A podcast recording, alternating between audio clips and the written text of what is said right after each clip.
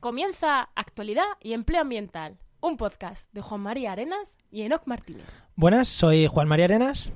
Y yo, Enoc Martínez. Y estamos en el programa 26 del martes 15 de octubre de 2019. Hoy hablamos de la tan famosa bellotada o gran bellotada ibérica con Daniel Moya, profesor de la Universidad de Castilla-La Mancha e investigador en temas de ecología del fuego, restauración de ecosistemas y gestión forestal. Pero antes de darle paso, Enoch, vamos a ser fieles a la tradición. ¿Qué tal tu semana? Pues muy bien, muy bien. Esta semana, pues eso, un poco de todo, un poco de trabajo. Luego, interesante, este, este jueves estuve con el grupo de comunicación del CONAMA, que ya se empieza a mover. Que, y bueno, bien. ¿Y tú qué tal? Pues yo, mi semana, la verdad que bastante bien y bastante diversa. Tengo aquí apuntadas 100.000 cosas que he hecho esta semana. eh, hice un artículo en, en, Cuarto Poder sobre los ríos y la limpieza de los ríos, que la verdad tiene bastante aceptación y, y bastante acogida, así que lo enlazaré porque porque ha tenido bastante lectura, así que se ve que, que ha gustado. Bueno, he estado con los temas de desarrollo de web, me, he estado con temas de Facebook Ads, de Google Ads, de la Google Suite para los correos corporativos, estas cosas de hacer web que te encaloman un montón de cosas además, y dices, bueno, pues ya aprendo. y nada, estoy con eso y haciendo también eh, eh, hablando con varios investigadores para intentar potenciar su trabajo, ¿no? De laboratorios de estos de aquí de Cádiz con los que colaboro, haciendo, ayudándolos con la comunicación, pues, pues, pues reuniéndome con ellos, que al final una hora y media con uno, otra hora y media con otro, otra hora y media con otro, al final echas un día y no has hecho nada más que hablar por el, por videollamada, pero, pero al final es un día de trabajo. Pues y bueno, ya van más cositas, pero así, grande, grande, grande eso. Así que si te parece, no vamos a darle que nos cuente a nuestro invitado, que lo tenemos aquí ya riéndose, está por aquí riéndose. os cuento, tenemos de invitado a Daniel Moya, como ya os he dicho, que es profesor de la Universidad de Castilla-La Mancha. Y sus investigaciones se enmarcan dentro de tres líneas, principalmente ecología del fuego, restauración de hábitats, restauración de ecosistemas y gestión forestal adaptativa. Buenas, Dani. Hola, ¿qué tal? ¿Cómo estáis? Pues un invitado para hablar de la bellotada, perfecto, porque tratas todos los temas relacionados, así que perfecto. Yo encantado de estar aquí. Bueno, eh, puntualizar, puntualizo, te puntualizo. por, interino, que igual creo que vamos a hablar de eso, luego vamos a tener por ahí un rato. Y sí, bueno, eh, esas son las principales líneas de investigación, pero como siempre, a lo que haya que estar. ¿eh? Aquí estamos haciendo docencia de botánica, de geografía, de paisajismo, de jardinería y de conservación del medio natural. No os digo más, ¿sabes? Sí, es lo, que tiene el profesor universitario, es lo que tiene, que, dar de todo. pero bueno, es, es, así como estamos, como estamos en España. Ahora, ahora cuando entremos en empleo, te explayas, ahora, te, explayas, te explayas con la parte esta de interino. Y entonces, por lo demás, bien, ¿no? Pues, Investigación sí, que te dedicas a eso. Pues ahora estamos, bueno, tenemos un proyecto nacional con el INIA, donde estamos haciendo vulnerabilidad y resiliencia de ecosistemas forestales en zonas propensas a incendios. Y mira, me pilláis que en cuanto se abra la ventana de quema, la Administración de Junta de Comunidad de Castilla-La Mancha va a ejecutar unas quemas prescritas que tiene como herramienta de prevención de incendios. ¿eh? Aquí fuego amigo, fuego amigo. Y nos vamos a hacer el, bueno, el seguimiento de los efectos ecológicos, porque en el programa dice que son quemas de baja intensidad sin efectos y, quién sabe si tienen efectos o no. Vamos a ver qué pasa, ¿eh? que, hay mucho tema, que no solo que se queme el árbol o no, hay mucha microbiología de suelo, eh, acompañantes, erosión, me interesa mucho. Yo soy muy crítico con, ese tema. Sí, sí. Yo mira. Bueno, pues, eh, los que estáis oyendo no podéis ver, pero yo tengo aquí detrás justo mi cartelito de quemas prescritas. Bueno, pues, pues, pues, pues, igual sí, pues igual sí. ¡Vivan las quemas! ¡Vivan las quemas ahí! eh, mira, vamos a empezar a grabar ahora el audio, el vídeo, por si acaso, que no lo estábamos grabando. Venga. Por si acaso. Quemas prescritas aquí del proyecto GPRIF, este es el que acabamos. Y vamos con el nuevo Beast for Fire. Bueno, pues, eh, pues si sale el vídeo y si no, pues ya pondremos el enlace para que la gente, para que la gente la ponga. Como veis, invitado de, nivel, así que mm, con el tema que vamos a hablar. Así que vamos a pasar a empleo para llegar rápido a actualidad y que nos pongamos a hablar de, a hablar de estos temas. Pero antes, como siempre, vamos a lanzar la ráfaga de empleo y hablamos un poquito de empleo antes.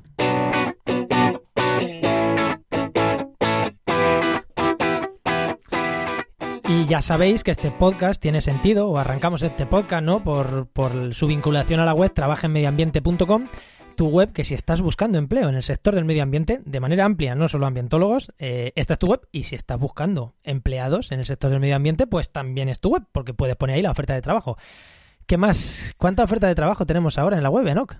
Pues mira, ahora mismo que estamos grabando tenemos 186 ofertas de empleo, pero 186 de verdad, que te puedes meter, que te puedes, aunque estén en la página 10, no pasa nada, o sea, están activas, puedes ir, no pasa nada. Una vez a la semana las revisamos, ya lo sabéis, o sea que echarles un vistazo. ¿Y qué destacamos esta semana, Enoch, de oferta? Porque vamos a ir destacando, ah, cada semana vamos a ir destacando algo en concreto, así que ¿qué destacamos esta semana? Porque me ha llamado la atención pues, un dato que me has apuntado aquí. Sí, esta semana es muy interesante porque normalmente suele haber bastantes ofertas de, pues, de calidad, de prevención de riesgos, que viene muy unido con ISOs 14001, pero es que esta semana llegamos con empleo relacionado con calidad e ISO 14001, tenemos casi un 40% de las ofertas, lo cual es una pasada. Y en todas las provincias, o sea, muy, muy extendido. El tema de calidad ISO 14000 en muy relacionada, sobre todo obviamente la ISO 14001, pero siempre en las empresas, a no ser que sea una empresa muy grande, que pueda permitirse tener a diferentes personas para cada una de las ISOs o cada una de, los, de las gestiones, de los sistemas de gestión. Normalmente en pequeña y mediana empresa suele ser una persona la que aglomera calidad, prevención y 14001 normalmente. Entonces, muy interesante todas las ofertas que tenemos ahora. Porque hay un montón de ese tema.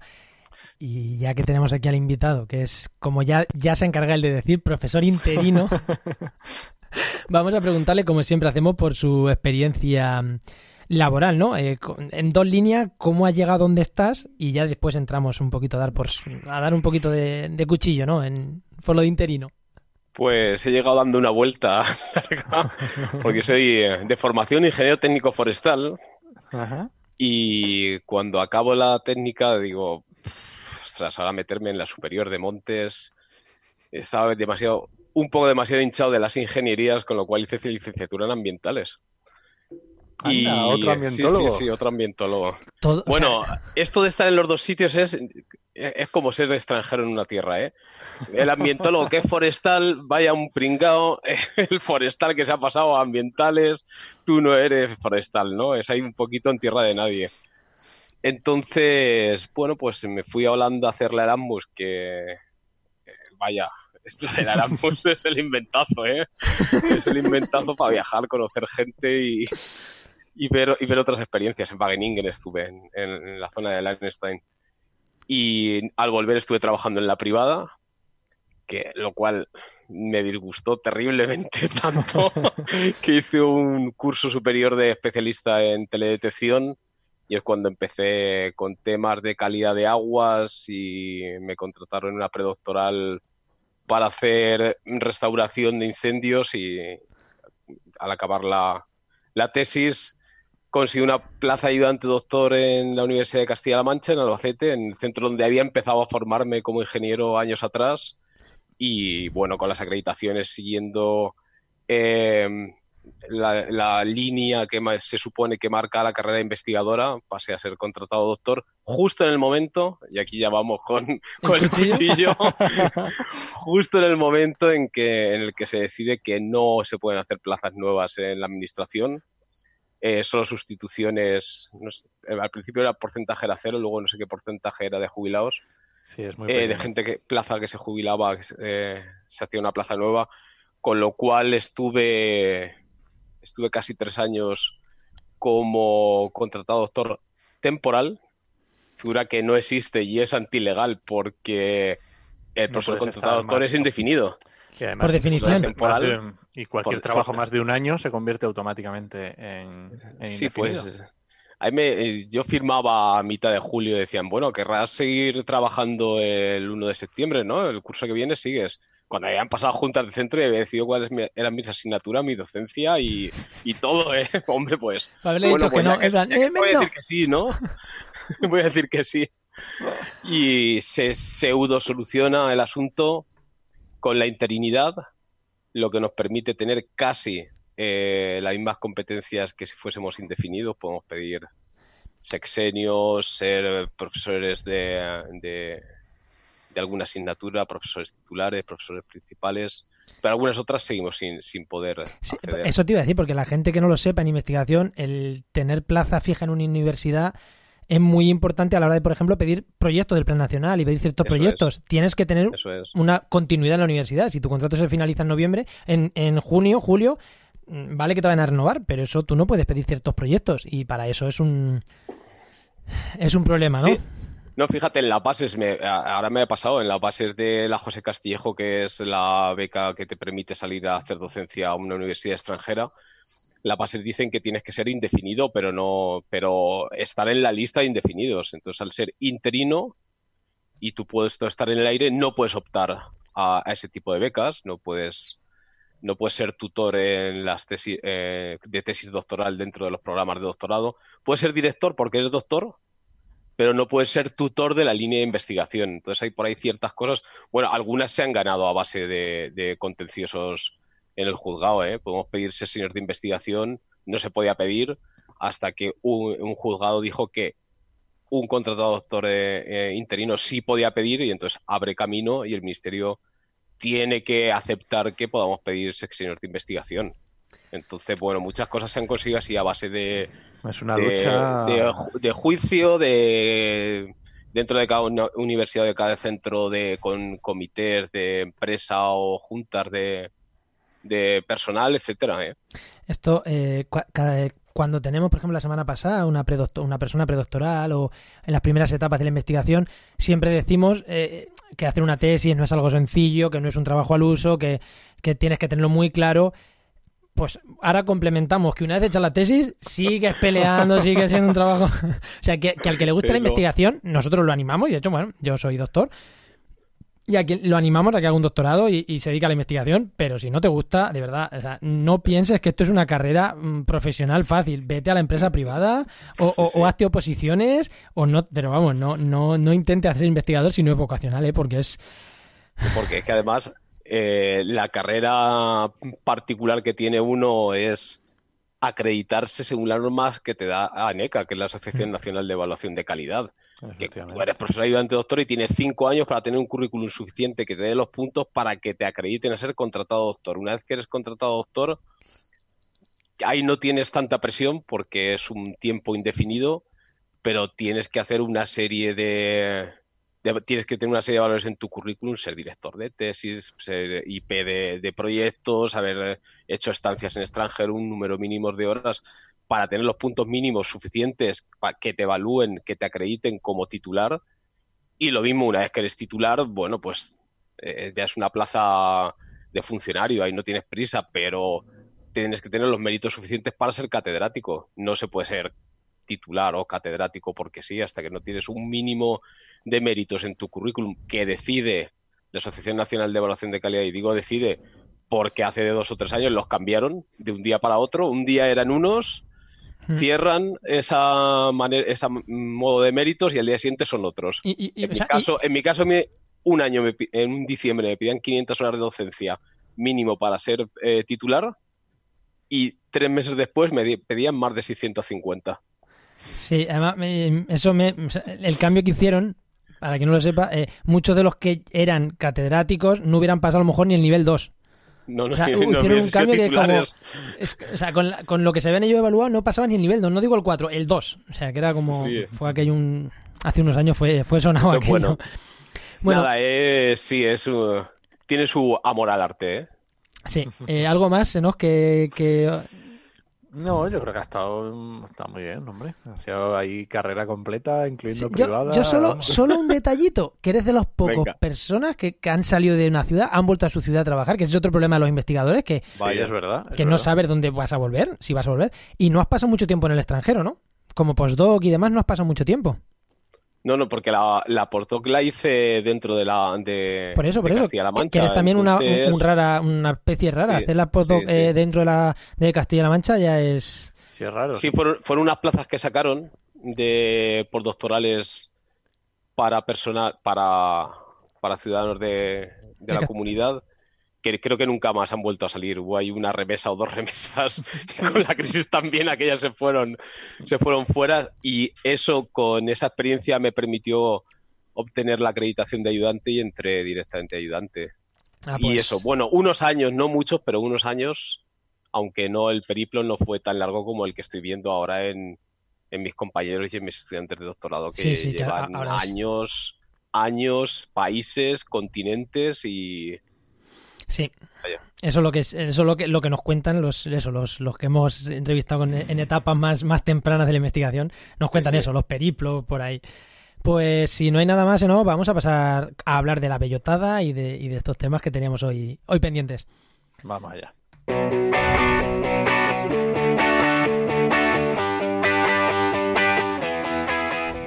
Y como ya os he dicho, hoy la gran bellotada ibérica. Eh, si, si habéis entrado en su página web, eh, para la gente que nos esté escuchando, eh, es, es ahí como la gran bellotada ibérica. uf. y te pones a leer y lees cosas tan, tan graciosas como vamos a sembrar 25 millones de bellotas. ¿Qué pasa aquí? Vamos a ver, e- esta gente... Oye, estoy escuchando un pitido raro por ahí. Vale, pues no sé, espero que nos, espero que se esté grabando, espero que se esté grabando bien, porque estoy escuchando cosas raras. Bueno, bueno, bueno, vamos con la bellotada y esperemos que no haya ruidos raros ni cosas raras. Daniel, te traemos aquí para que nos des tu opinión. Vamos a hablar de muchos temas, tenemos aquí muchas cosas que preguntarnos, pero así, minuto y resultado. ¿Lo ves bien o lo ves mal? 57.344 Bellota bellotas plantada. sembradas. que lo estoy viendo ahora mismo en directo. Sí, sí, sí, sí. Eh, Bueno, yo- no, yo, eh, mi primera impresión cuando vi la página es, ostras, qué flipada es esta, ¿no? sí. Así, de buenas a primeras. Sí, yo, yo sin leer dije, qué flipada. Cuando ya leí dije, ay madre. La que nos ha caído encima. No, no, porque tiene por ahí un puntillo que sí que intenta hacer un, un protocolo de recolección, de zonificación, de no sé qué, pero ostras, se queda en, en la superficie, no rasca nada, nada, nada, nada por ningún lado, ¿eh? Bueno, eso, eso aparte del protocolo y demás, pero bueno, va- vamos a intentar, vamos a intentar hablar un poquito, un poquito de esto. A mí, bueno, lo primero decir que, que, que el objetivo, voy a decir dos datos. El objetivo que tienen es afrontar la crisis climática y frenar la desertificación. Evidentemente todo el mundo sabe que el cambio climático y la desertificación se soluciona plantando encinas. En bellota. Eso es, eso es evidente. Tirar bellotas, eso soluciona el cambio climático. No sé por qué no se han puesto antes a tirar bellotas. Eso- ya está, es que bellotar, es que no es otra cosa lo que van a hacer. No, eso ya, pero no, eso ya se propuso, ¿eh? Yo he oído, no voy a decir quién, pero una eminencia forestal decir que la solución sería meter bellotas en aviones y tirarlas entonces con la presión que tienen al caer de la inercia, se enterrarían un par de palmos en el suelo y tendríamos otra vez aquella península ibérica llena de cuercinias, donde una ardilla pasaba saltando toda la península ibérica. Queda- quedaros con esta frase que posiblemente la leáis pronto en algún titular de algún periódico. Eh, sí, daba igual que fueran yesares, que fueran brezales, que fueran igual, pastizales, que fueran humedales. bellotas. Da igual, o sea, da igual. Vamos a sembrar aquí bellotas. Homogéneo, ahí, un campo. co- como en Jaén con los olivos, pues igual. De bellotas. España, alicata de bellotas, de arriba abajo. Doña Ana lleno de cuercinias debe ser chulo, ¿no? Sí, y, y las tablas de miel también. Tienen que ser espectaculares. molaría, molaría. Sí, tiene que ser Sí, espectacular. Y otro dato. Los ¿quiere- yesares de Aranjuez. eh, Eh, los yesares de esos Aran- de- sí. desaprovechados.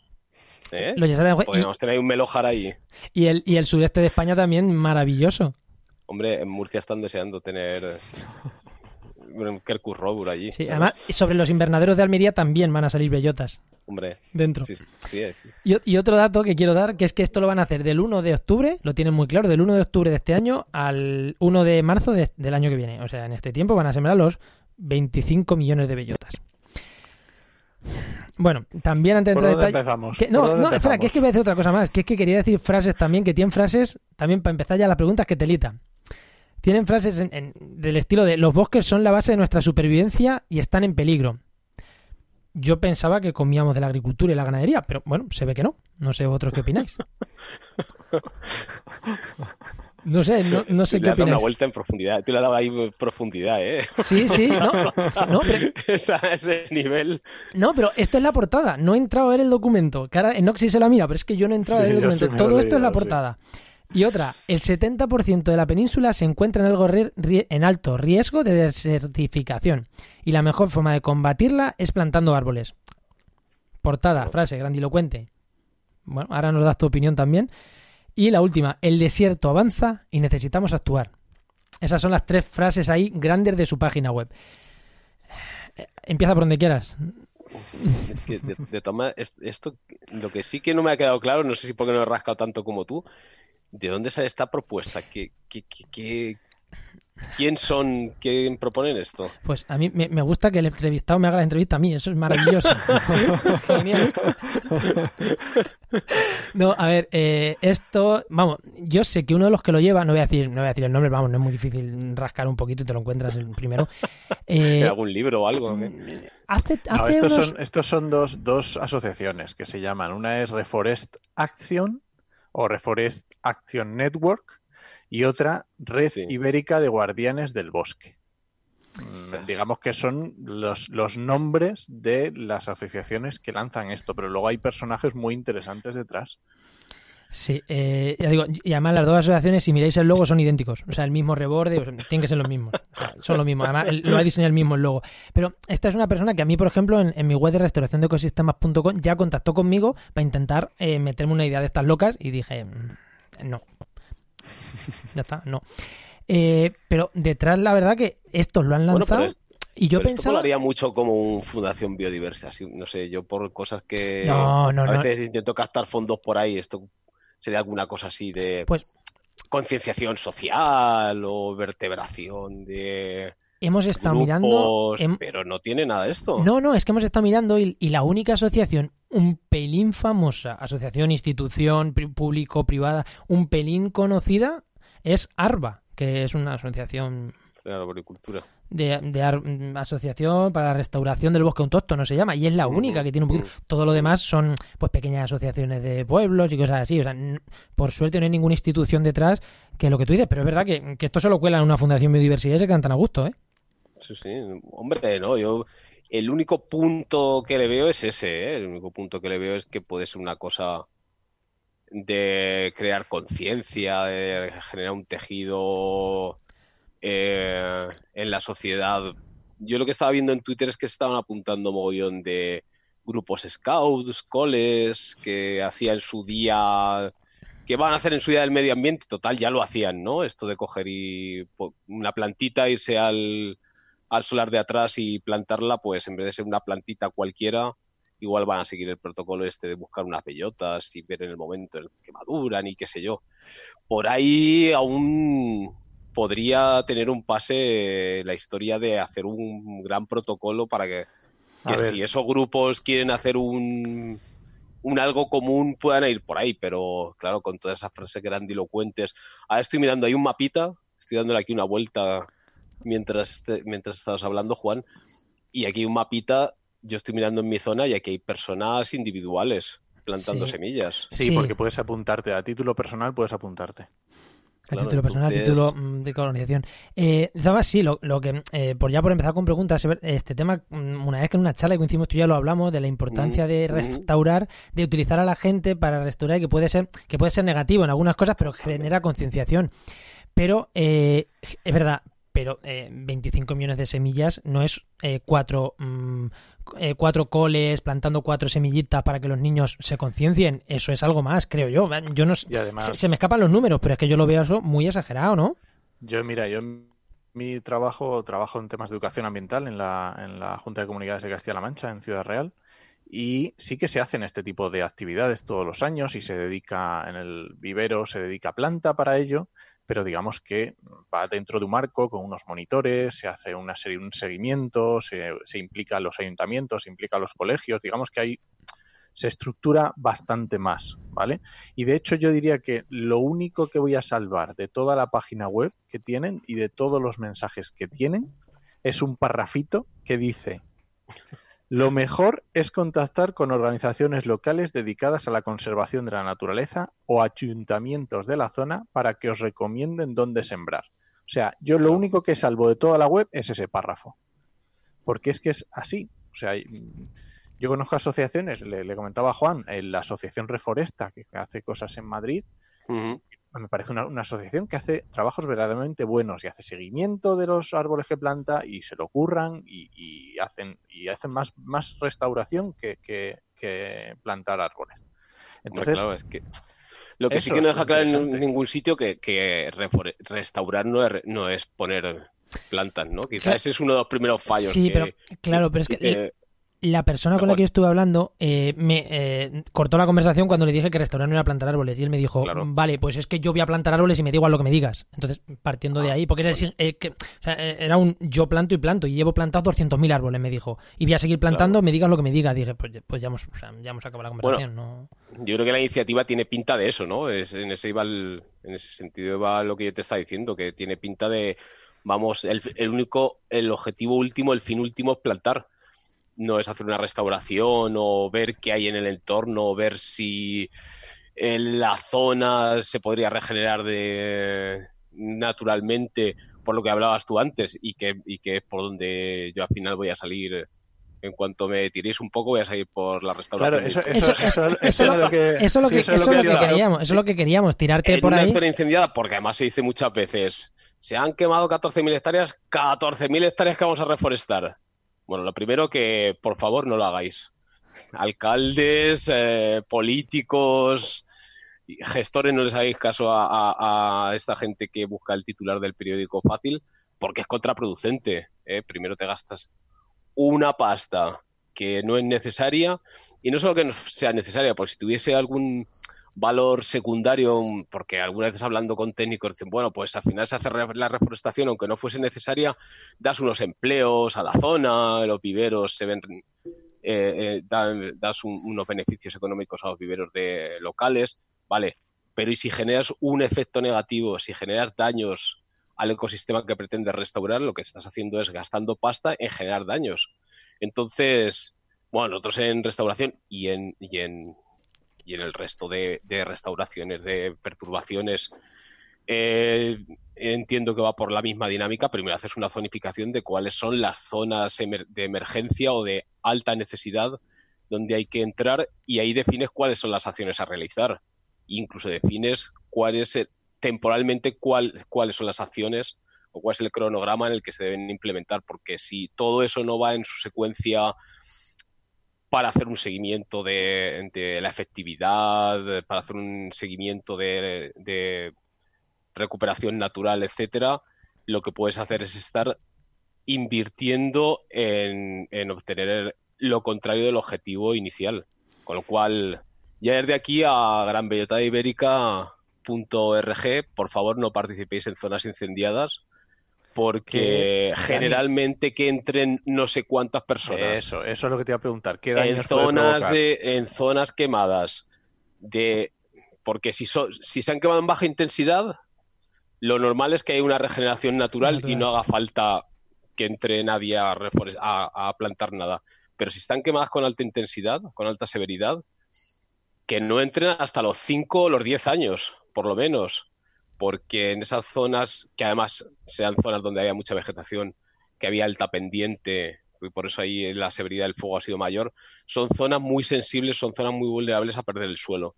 Si perdemos ese suelo, metes un autobús de gente a 50 personas andando por allí con sus palitas y excavando para meter la bellota o lo que sea, al final lo que vas a conseguir es una remoción de suelo con un riesgo de erosión en la siguiente precipitación que lo que único que puede ocurrir es que se pierda todo ese suelo y no aparezca y lleguemos a, estadios sucesionales mucho más eh, anteriores que la propia degradación de que podía haber pasado por el propio incendio. Entonces yo les pido que ahí no entren. Decirme si en alguna otra eh, situación puede ser tan tan claro como esta, pero ahí no entren, en incendios no entren. Es que en incendios que no entren, pero es que en, en ecosistemas, hay ecosistemas arbustivos que tampoco. eh, no entres en un yesar, no entres en un brezal, no plantes. O Bueno, sea, Es claro, es que ahí el problema sería identificar no zonas no arbonadas, sino zonas que estén en el. Si me dejáis hablar de, de series climáticas o potencial de vegetación, No sé ya, yo, ¿eh? ya, no, ya, ya, por eso, por eso ya sé que la fitosociología anda ahí. No, en una zona de eh, Yesar. Espera, por, por aclarar, Espera, Dani, por aclarar un poco, eh, para la gente que nos esté escuchando, ¿no? Porque como te dije, tengo varios programas. Oikos sí que es un poco más nivel, pero este es para que lo entienda todo el mundo. Entonces, cuando hablas de series climáticas, eh, Daniel se está aquí refiriendo a lo típico cuando éramos muy pequeños nos contaron que primero va la hierba, después va el arbusto y después va el árbol, como, como algo lineal y que siempre ocurre así. Eh, pues bueno, primero no hay suelo, luego sí hay suelo, luego herbáceas, luego arbustos, luego árboles. Eh, eso es la serie climática y la serie de vegetación, la fitosociología, que se ha demostrado que no es así, que, que no, o sea, puede ser ecosistemas súper mm, buenos, súper valiosos y que establemente sean herbazales o que sean o que sean, em, pues eso, los ecosistemas de, arbustos, como pueden ser algunas, no, algunos ecosistemas Precisamente en, zona, en zonas con mucha concentración de sal o con mucha concentración de yesos, no hay árboles. Eh, el potencial, lo máximo que pueden dar son arbustos que están especializados en vivir en esas zonas. Están adaptados. ¿eh? La, evolución eh, les ha hecho que se adapten a vivir en esas zonas y no puede vivir allí ninguna otra especie. de hecho, por desgracia, yo en la zona del sureste peninsular, en, en, la zona de Yin, que es la frontera de Albacete con Murcia, aquí hay unas repoblaciones de pino carrasco que fueron muy famosas porque el técnico no tuvo, el técnico forestal no tuvo en cuenta eh, todas estas consideraciones, hizo una repoblación en una zona donde no había árboles. Era una zona de saladar.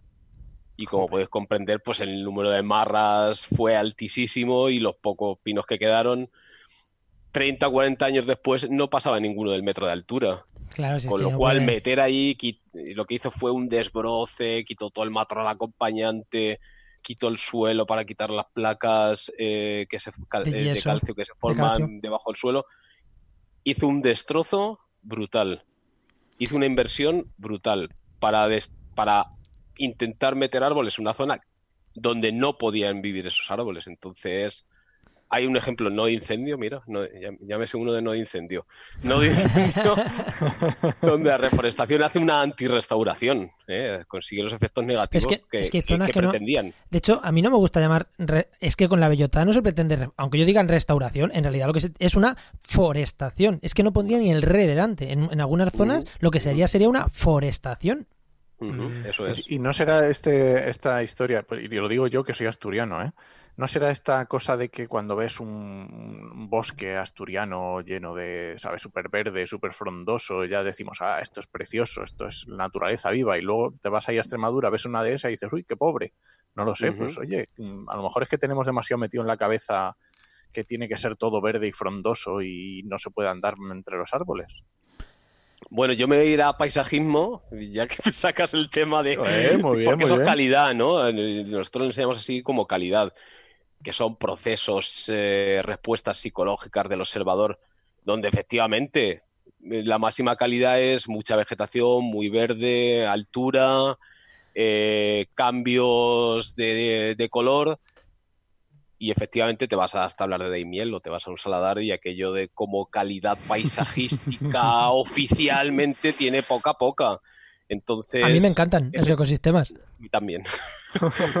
Porque somos los bichos raros. Pues nuestra calidad, nuestros parámetros de calidad no entran en el, en el, aceptado socialmente. Pero por eso hay que meter otros parámetros para evaluar eh, esas zonas especiales. Aparte de que ya puedan tener por sí una figura de protección, porque estas que estamos diciendo de alguna u otra manera la tienen, tiene que tener otros valores. ¿eh? Y ya se incluye dentro de calidad paisajística valores culturales, valores zonales, eh, valoración local y al final la evaluación, bueno, la evaluación de un técnico que tiene que hacer eh, esa zonificación, esa puntuación, pues es la que es, pero todo lo que se tiende es a incluir la percepción social de la...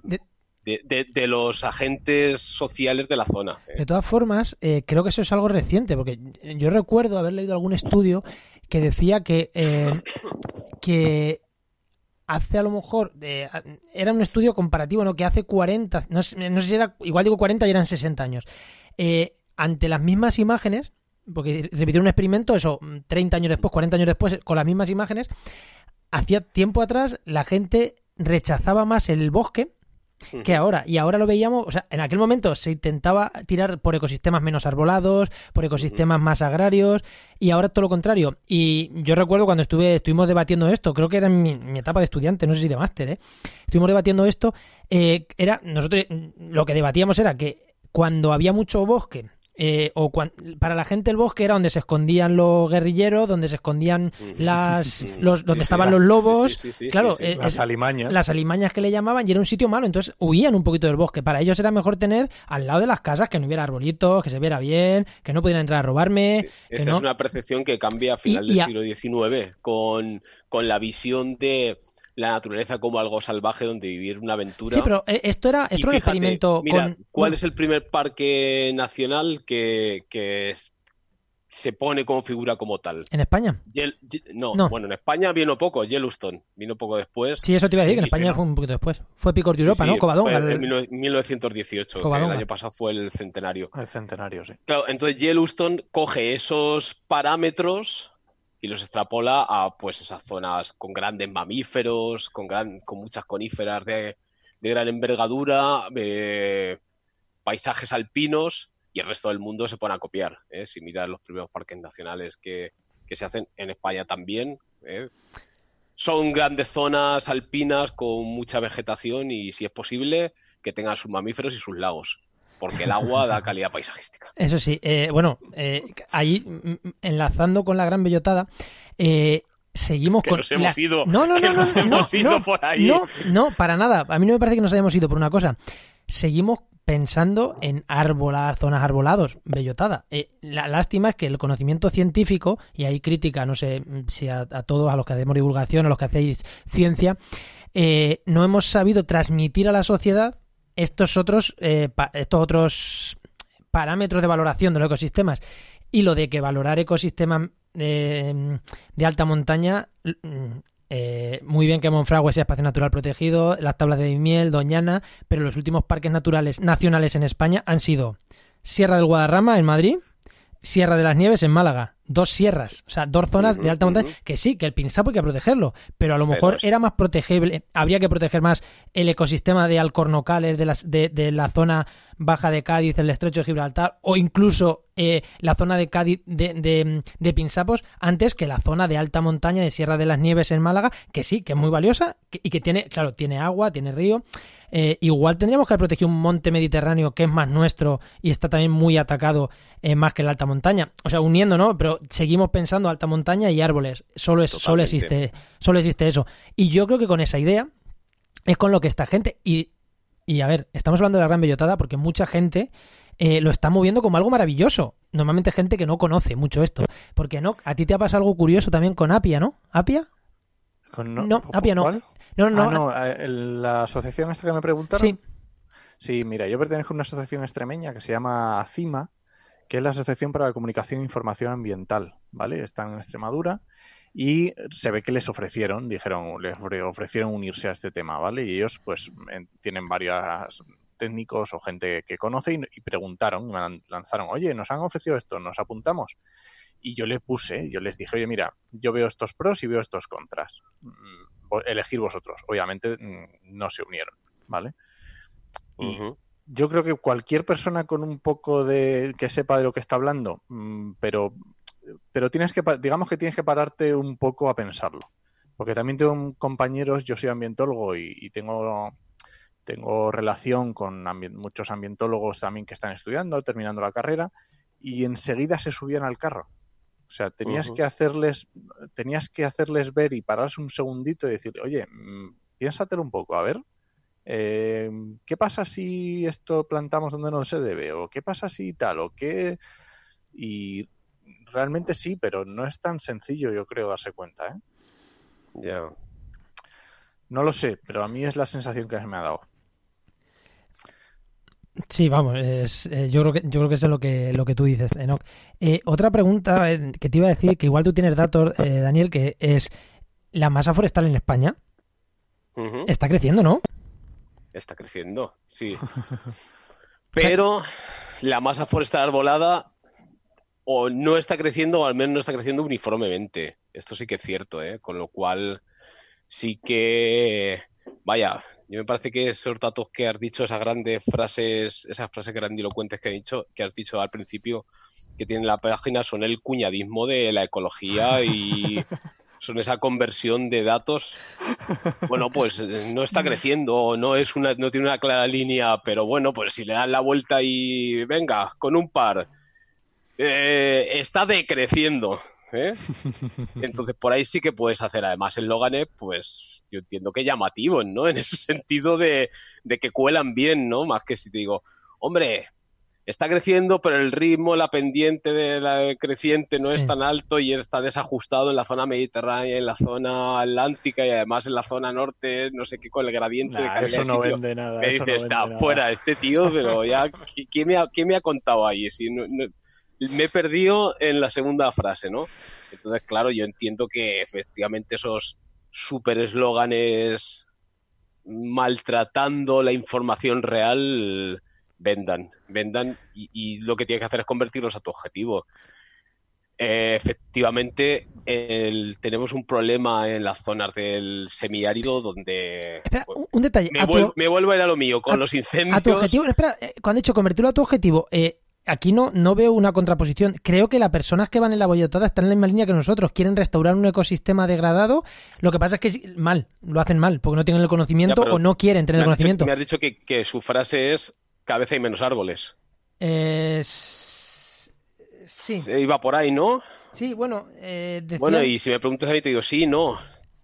Hay sí, más que, que, no, forestal, quiero, superficie forestal arbolada. Quiero puntualizar que el objetivo es el mismo, que no estamos aquí debatiendo con alguien con un objetivo distinto. Lo que pasa es que eh, tú, Dani, y nosotros estamos intentando apoyarnos en la ciencia y la otra gente lo hace desde el corazón. Y el problema es que desde el corazón yo no voy a operar a corazón abierto. Igual no, hemos dicho, igual no hemos dicho eso en ningún momento, ¿no? No, no, no, ya, ya, pero que quiero que quede claro. La iniciativa no, no, no, en ningún momento vamos a pretender decir esta mala gente que se está intentando lucrar con no, no. este bulo que para engañar a la gente. No, no, para nada, exactamente. Yo entiendo que es todo lo contrario, ¿eh? Yo entiendo que es, fíjate, esta gente que ganas le está echando sin tener un apoyo económico efectivo detrás, ni van a conseguir algo, mm, eh, lucrarse de alguna manera directa, eh, van a conseguir enlazar a un montón de gente haciendo un, teniendo un objetivo eh, que, va en esa línea, ¿no? Mejora de medio ambiente, ese sea como el objetivo final. Claro, por eso, por eso está muy bien lo que está mal planteado, vamos a decirlo así, ¿no? La idea está chula, por, eso yo te decía que esto, convirtiéndolo en un proyecto de educación, ya, pero no, no. Por, los, por los sitios que yo ando en un fundación, en pedir un proyecto de fundación, incluso hasta un FECIT, si lo hace un, una, una, universidad. podría ir, ¿eh? O sea, la idea no es tan mala y además incluso, claro, lo que está mal son estas bases, zonificando, diciendo a la gente qué puede y qué no puede hacer, coordinadamente, no allí un, un, un, mogollón de gente a la torera, sin más conocimiento, el día eh, domingueros, que en vez de tirar las mondas de la naranja van a tirar semillas al campo. Pues no, no, no, aquello no debe ser de otra manera, ¿no? Ya no sé lo que, te estaba diciendo yo, porque me acuerdo que te he dicho, claro, con los incendios, con los incendios. ah, y, está, reduciéndose, claro, está reduciéndose el número de árboles, está reduciéndose la superficie forestal arbolada. Ciertamente hay un, hay un umbral en el sureste de la península donde pasamos a zonas semiáridas y áridas que cuando hay una perturbación, una sequía, un incendio, eh, es difícil que, de manera natural vuelvan a, recolonizar la vegetación de la zona. ¿eh? Incluso ahora que tenemos el problema de alóctonas, muchas de estas zonas son recolonizadas por especies invasoras y hay zonas que, el problema está empezando a ser eh, complicado. Te, iba a preguntar, eso te iba a preguntar, ya que enlazando junto con esto, justo con esto, em, lo de que plantando árboles. Se reduce... la pregunta no, no, no, no, no, no, no, ¿no? no, no, no, no, quería plantearla muy sencilla. Eh, que plantando árboles se reduce la desertificación. ¿Cuánto de verdad tiene esa frase? Porque para mí, si una zona se está desertificando, da igual lo que plantes. Cero, ¿no? Claro, hombre, lo que tienes que, para hacer ese intento de frenar la desertificación, lo que tienes que hacer es volver a recuperar el ecosistema que tenías. Un árbol no es un ecosistema, ¿no? Entonces, por ahí hay que tener mucho cuidado. Y es que yo Sí, pero- directamente, claro, el problema que tengo yo en estas zonas que me estoy imaginando es que el éxito va a ser tan bajo que solo veo posibilidad. Estoy mirando aquí el mapa en estas zonas semiáridas de, de, de Lorca, de Archena, de, de Mula, que como se meta un tropel de gente, se bajen tres autobuses a pisar el monte para sembrar semillas, es que van a hacer una compactación de suelo y van a fomentar un- la erosión, que aquello va a tener el efecto totalmente contrario al que están buscando. Por, por muy buen rollo que lleve la gente, el grupo scout o el- la asociación de vecinos, que vaya... ¿no? Es que, Sí, sí, sí, sí. que sí. estaba mirando sí, Twitter y la gente que está apuntando es... eh, el perfil es este tipo, ¿eh? Sí, sí, sí. Sí, sí, sí. Ah, pues un señor que... No, por eso hacemos este programa, para intentar que la eh, gente nos escuche y que diga, oye, voy a hacerle caso a esta gente, no voy a apuntarme a esto. Por eso estamos haciendo este programa y si no, no lo hubiéramos Claro. dado, dado bombo, ¿no? Si no hubiéramos, si no viéramos esto. Con lo cual, ya te digo, en sí la idea no es mala, pues no sería más fácil ahí meter algunas acompañantes, algunas aromáticas propias de la zona para empezar a fomentar que, que haya entrada de otras especies o que haya un proceso de entrada de materia orgánica a suelo, no sé. Claro, tiene un problema, el que la planta no lo va a ver. Que son muy cortoplacistas y plantar un árbol libar 10 años después y si el árbol tiene dos metros, dices, ostras, Qué bien mi te sientes". árbol, ¿no? Sí, plantar un árbol, sí. escribir un libro y tener un hijo, Claro, ¿no? Es... pero si haces eh, fertilización de suelos y echas unas semillas de, de protectoras y dices, bueno, por dentro de 200 años aquí quizá crezca un árbol, y, ostras, ya yo creo que el egocentrismo, este cortoplacismo no, De no- hecho, no en- tendrá en- tanto resultado, ¿no? En educación ambiental hay, hay una, una- una parte que se utiliza mucho esto, es, es unir a la persona con el árbol que ha plantado, Claro. digamos, para darle, para que lo cuide un poco, porque si hay que regarlo, lo riegue. El Típico que vas por los pueblos en, una- no sé, en un camino que está plantado y cada arbolito tiene su circulito con el nombre del niño que lo plantó, digamos que es, es algo que se utiliza, pero para eso, para educación ambiental, no para, no para hacer una restauración de un ecosistema. Claro, claro. Ahora estaba mirando también por esto de quienes participan con un tejido de células. Dice, estamos creando un tejido celular de, Sí, participantes. O sea, y me- con las células me aquí van a meter genética. y en la- sí, en las de poblaciones. me queda. Genética de poblaciones. Sí, sí, por eso. Pero parece que quiere hacer como, como pequeño gru- como conexión de grupos, ¿no? Que todo el mundo sepa qué está haciendo otro para que Sí, a ver. Y hay una red de actuación sea más importante que la actuación individual. sin- Eso me parece bien también. Sin- Esa sin criti- idea, sin, criti- sin, sin criticar el- lo que voy a criticar. O sea, para mí lo que es, es un movimiento eh, de eh, es un movimiento ana- anarquista de yo hago lo que puedo en la medida en lo que puedo, donde yo quiero y sin nadie por encima. Eso es lo que a mí me parece esta propuesta. Eh, algo así como, mira, haz, haz como quieras, donde quieras, con cuatro patrones básicos, pero haz. Eh, vamos al último. El desierto avanza, la última frase grandilocuente de la web. El desierto avanza y necesitamos actuar. En serio, el cambio climático yo, vamos, pero, no se combate. pero en, no- muchas otras líneas. ¿no? Claro, no se No, no sé si antes, paralelamente o complementariamente, pero claro que, claro que tenemos que actuar. Sí, pero quizá quizá que- yo creo que incluso por lo que hablamos de educación ambiental, esa sea una de las líneas fuertes que tiene el programa, ¿eh? hacer esta red de pensamiento y que la gente tome conciencia de que hay que actuar y que igual que el domingo te vas a poner una bellota, pues tienes que ir el viernes a protestar contra el cambio climático, firmar por una petición para que reduzcamos o ser parte de Y no coger el uso de coche plásticos. y no coger el coche para ir a comprar el pan. Y pera- a lo mejor pelea a plantar la bellota tampoco.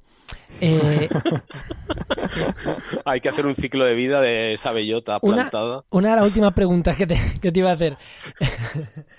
¿Y no crees que estas, estas eh, medidas, igual que alguna de las que propone Coembes, no sé por qué voy a darle un palo a Coembes otra vez en este programa, no sé por qué, eh, algunas de estas medidas eh, son en plan, hoy yo me siento bien y ya el lunes vuelvo a ir con mi coche con mi co todoterreno eh, o en un trayecto que voy a hacer andando con mi todoterreno a trabajar porque, porque yo lo valgo. ¿No crees que esta medida es una forma también de sentirte bien el fin de, el fin de semana para compensar lo que no has hecho durante la semana? De limpieza de karma, ¿no? Sí, es que yo muchas veces tam- Bueno, si realmente compensase, mira, oye, a lo mejor no te diría yo que no sería una buena solución. Hazte el ciclo de vida. ¿Cuánto has eh, contaminado esta semana? ¿Mil? No vale con 10, ¿eh? Eso no, 10 no compensa mil. Ojo. Las compensatorias tienen que estar eh, Sí. al mismo nivel que, que la contaminación, ¿no? Sí, es como yo compro todo, todo en plástico, pero lo tiro al contenedor amarillo. Pues Claro, claro. compra menos plástico. Sí, puede, ¿no? Y yo lo veo un poco por ahí. En O Hogar, sea, yo he visto- en- con eso me voy a ir por otro lado, a lo mejor, no sé. no, tú te lo- preocupes. Tú lo, tú lo enganchas que, que eres un mago de enganchar. las idas de olla, por lo que veo las idas de olla con el tema principal.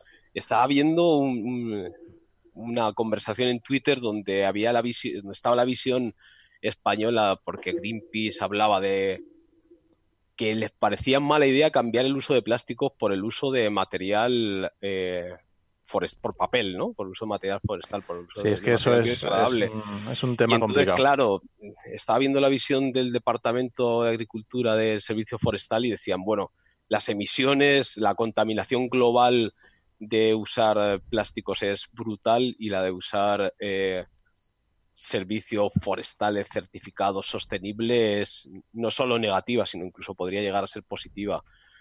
Otra cosa es el recicla, reutiliza y reduce. Pero una vez que tenemos que usar, eh, ostras, yo os lo digo, espero, es mi, em, mi esperanza, que por algún lado salga una gran normativa directiva o algo que prohíba o que haga eh, que, que sea una medida efectiva para reducir plásticos y que sean y que sean utilizados resinas, maderas, corchos y demás productos forestales. Mi, mi recomendación de hoy va por ese camino, así que luego te cuento. Vale. El- Y Sí, así sí, a ver sí. si más gente se anima a hacer eh, estudios forestales y de medio natural. Estamos fatal de alumnos. Pero si hacen estudios forestales que no sean como los de la bellotada, que me he encontrado varios de reforestar a... Lo importante son los árboles. Bueno, que sean los que quieran. Luego, luego ya les hablamos. Sí, pero bueno, pero que, que le, que hables tú. que.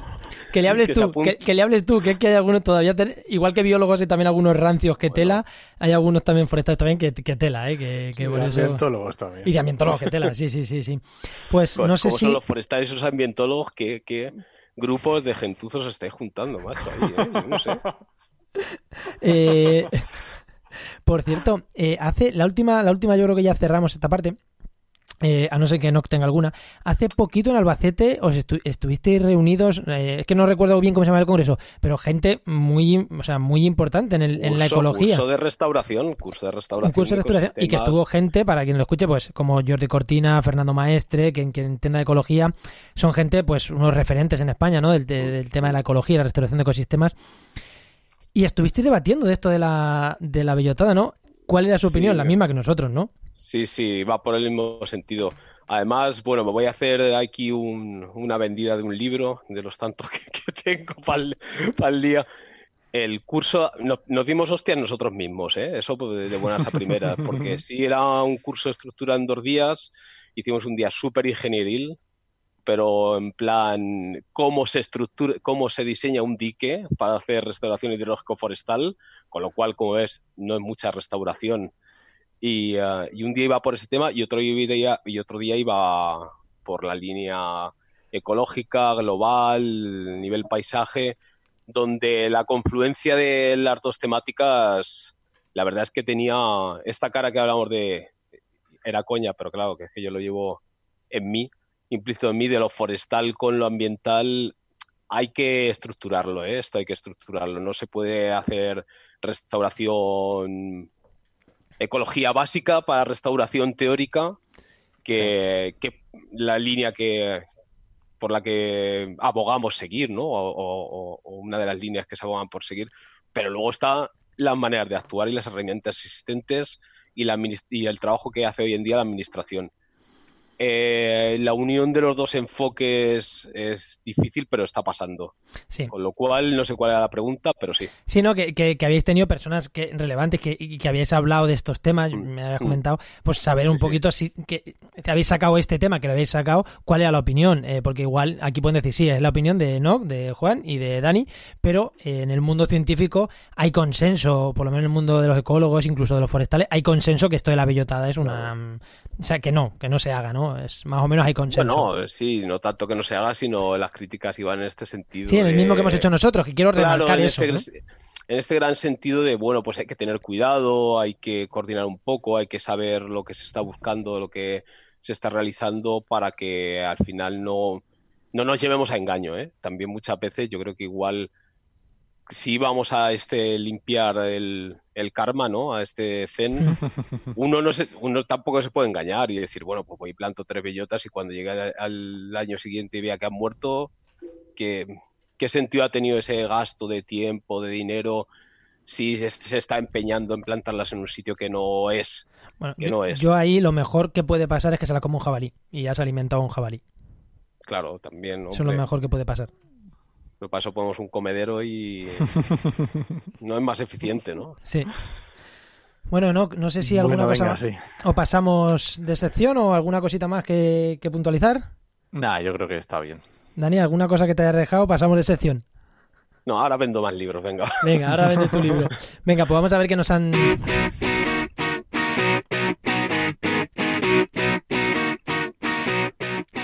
Vamos a ver qué nos han dicho los oyentes, que lo estaba diciendo y he lanzado la ráfaga yo solo, me he hecho trampa al solitario eh, y ya estaba Ponte la sonando. mano esa, ponte la mano esa. Me la pongo a mí mismo la mano, ¿no? que me he hecho trampa yo solitario, así que, que eso, vamos con los oyentes, que sí que tenemos mm, dos intervenciones de oyentes comentando nuestro programa anterior. No nos suele pasar, así que no, cuenta que nos han dicho. Y Bueno, además, vamos a contar. no, no, oyentes y participantes del programa, que estoy viendo los nombres de los dos. Los dos han sido invitados en el podcast.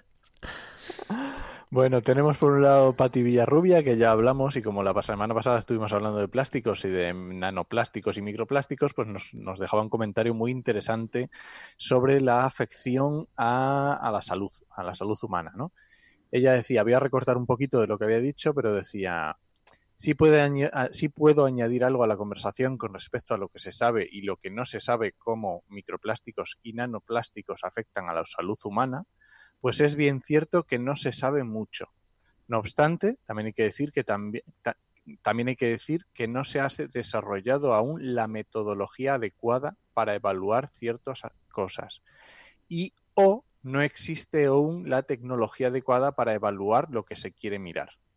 Entonces, y ah, puntualizaba más todavía, y encima es súper caro. Vale. Entonces, son ver los efectos de la salud humana de microplásticos, nanoplásticos es algo muy complicado, muy complejo. Ya lo dijimos un poco la semana, La semana pasada, pero- sí.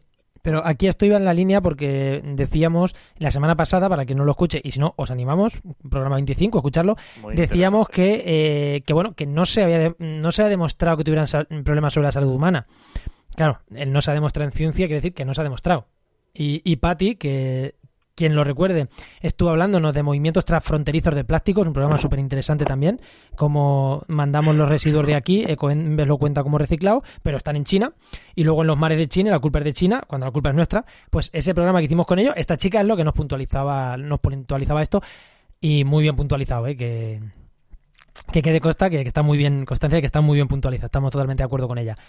Y en la siguiente, el aporte de los oyentes.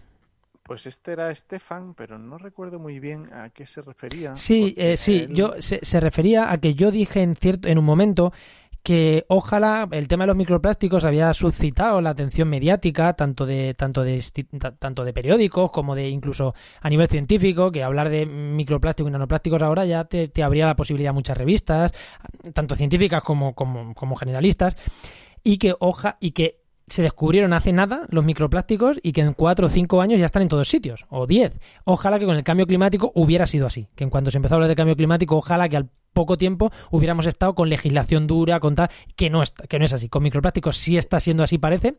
Ya nos ha dicho Dani que querría que fuera mucho más dura, todos nosotros también. Pero ya se está poniendo legislación y con el cambio climático ya se sabe hace muchos años y aquí no se toma ninguna medida.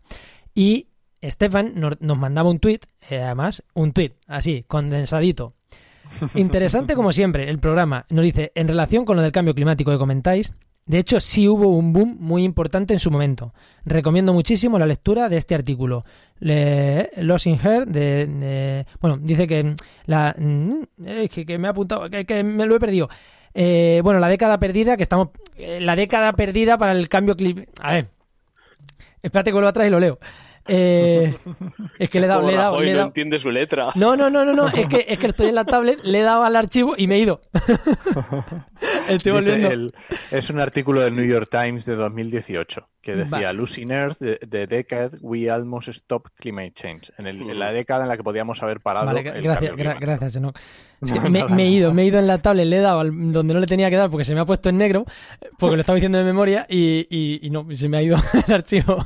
Sí, pero bueno, al final lo que quería decir es eso, que, que hemos perdido mucho tiempo con el Sí, cambio climático. eh, poner, poner el... Sí, pero esto es de hace tiempo. El artículo es infumable, es un puñetero libro. O sea, de verdad, o sea, Pero no es cortito. Hay, hay- quizá ha habido demasiados intereses negacionistas con eso que han jugado un papel importante ahí y han metido mucha pasta en demostrar el negacionismo, incluso quererlo convertir en creencia. ¿Cree en el cambio climático? Eh, hostia, esto no es creer. Aquí hay una hipótesis de que se el cambio se está produciendo un cambio climático que aún no hay ninguna evidencia de que sea mentira. Con lo cual, si la, himo- si la hipótesis no se rebate, es que es. Ya está. Efectivamente.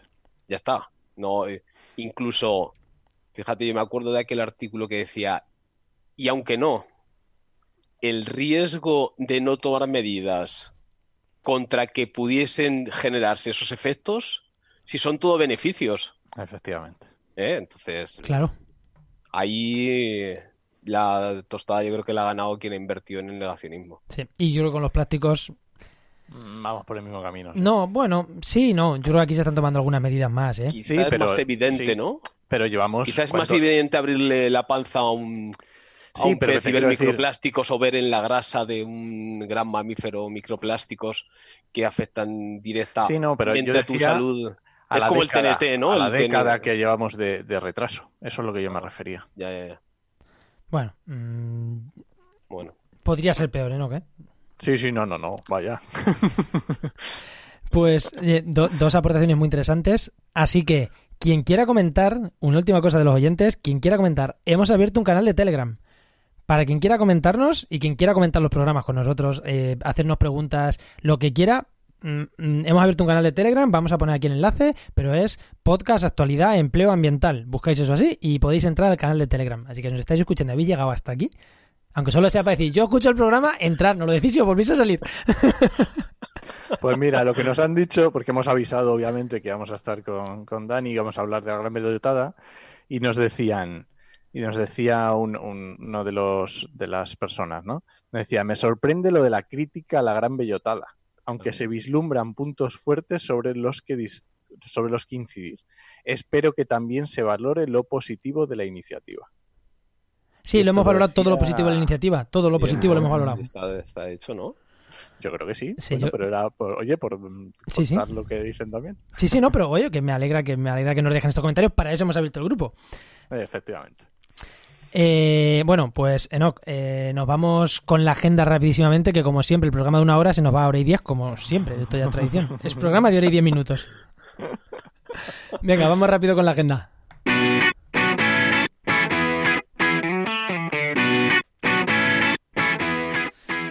¿Qué tenemos de agenda, Enoch?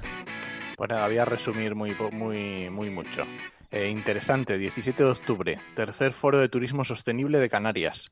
Como imagino que no todo el mundo vais a ir corriendo a coger un avión para iros el día 17 a Canarias, pues lo que siempre decimos, además del networking eh, personal, también se puede hacer networking en redes. Hashtag VEROD, V-E-R-O-D-E, TS 2019.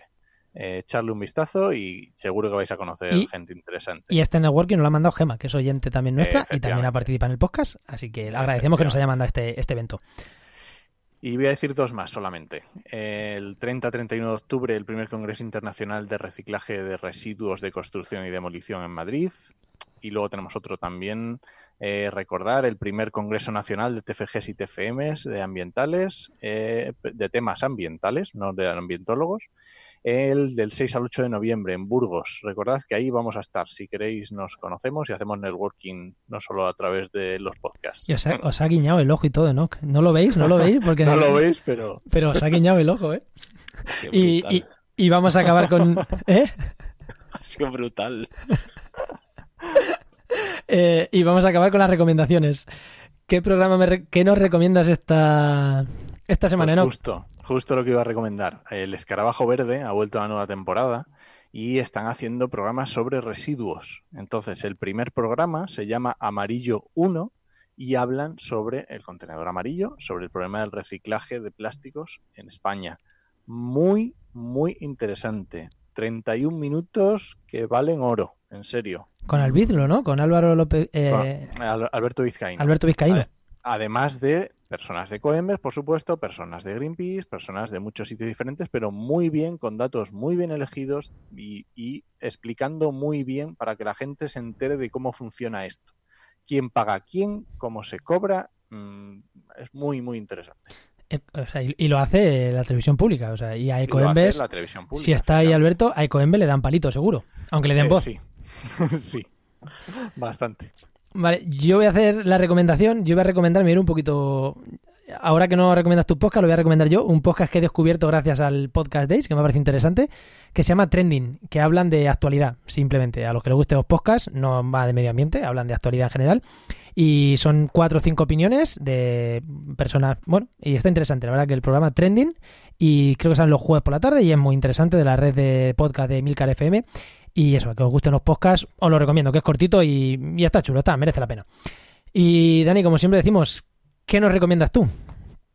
Pues mira, yo tengo un podcast que sale el domingo a las 9 de la mañana en Castilla-La Mancha Media, donde en el programa de divulgación Investiga que no es poco, que, bueno, la iniciativa aparte de la Universidad de Castilla-La Mancha, sale un, un grupo de investigación que se llama Ecología Forestal, en el que casualmente participo yo, con lo cual os voy a recomendar el podcast de mi entrevista Ah, eso, eso te iba a preguntar, que, que si es, sobre ecología del fuego y restauración post-incendio. pero es el sale este hasta el domingo, oye, El vienes domingo 13, Vale, estamos o sea, en 11, vale. el domingo 13, esto, es- esto pero- sale pero publicado el busquen. 15, salió, el el 13. salió el domingo 13, Eso, con lo eso, cual lo eso. podéis bajar de CMM, investiga que no es poco.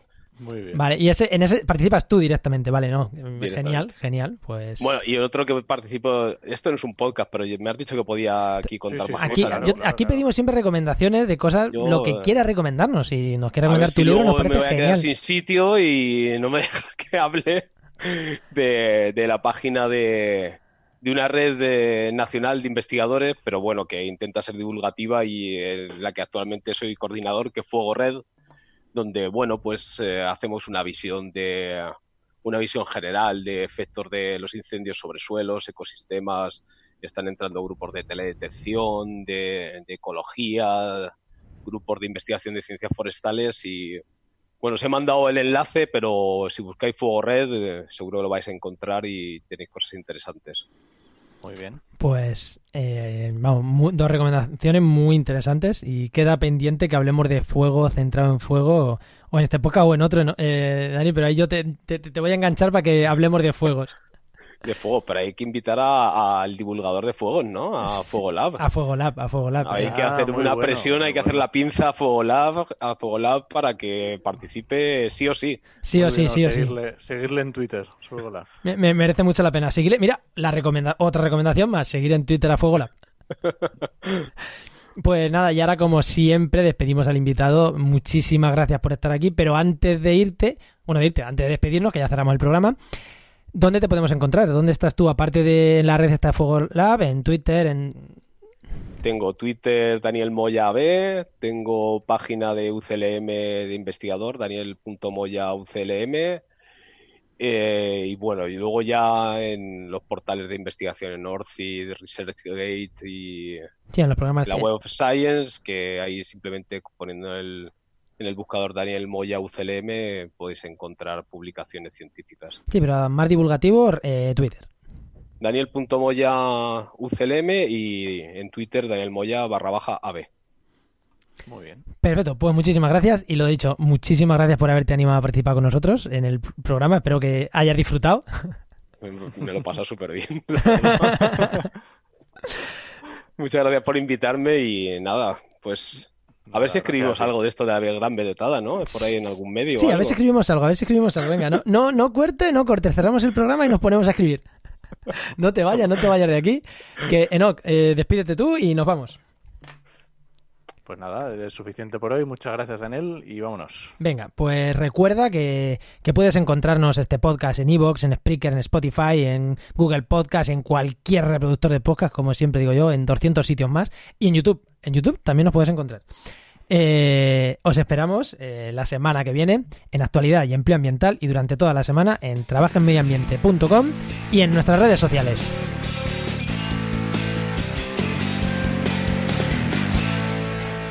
Nos escuchamos. Adiós.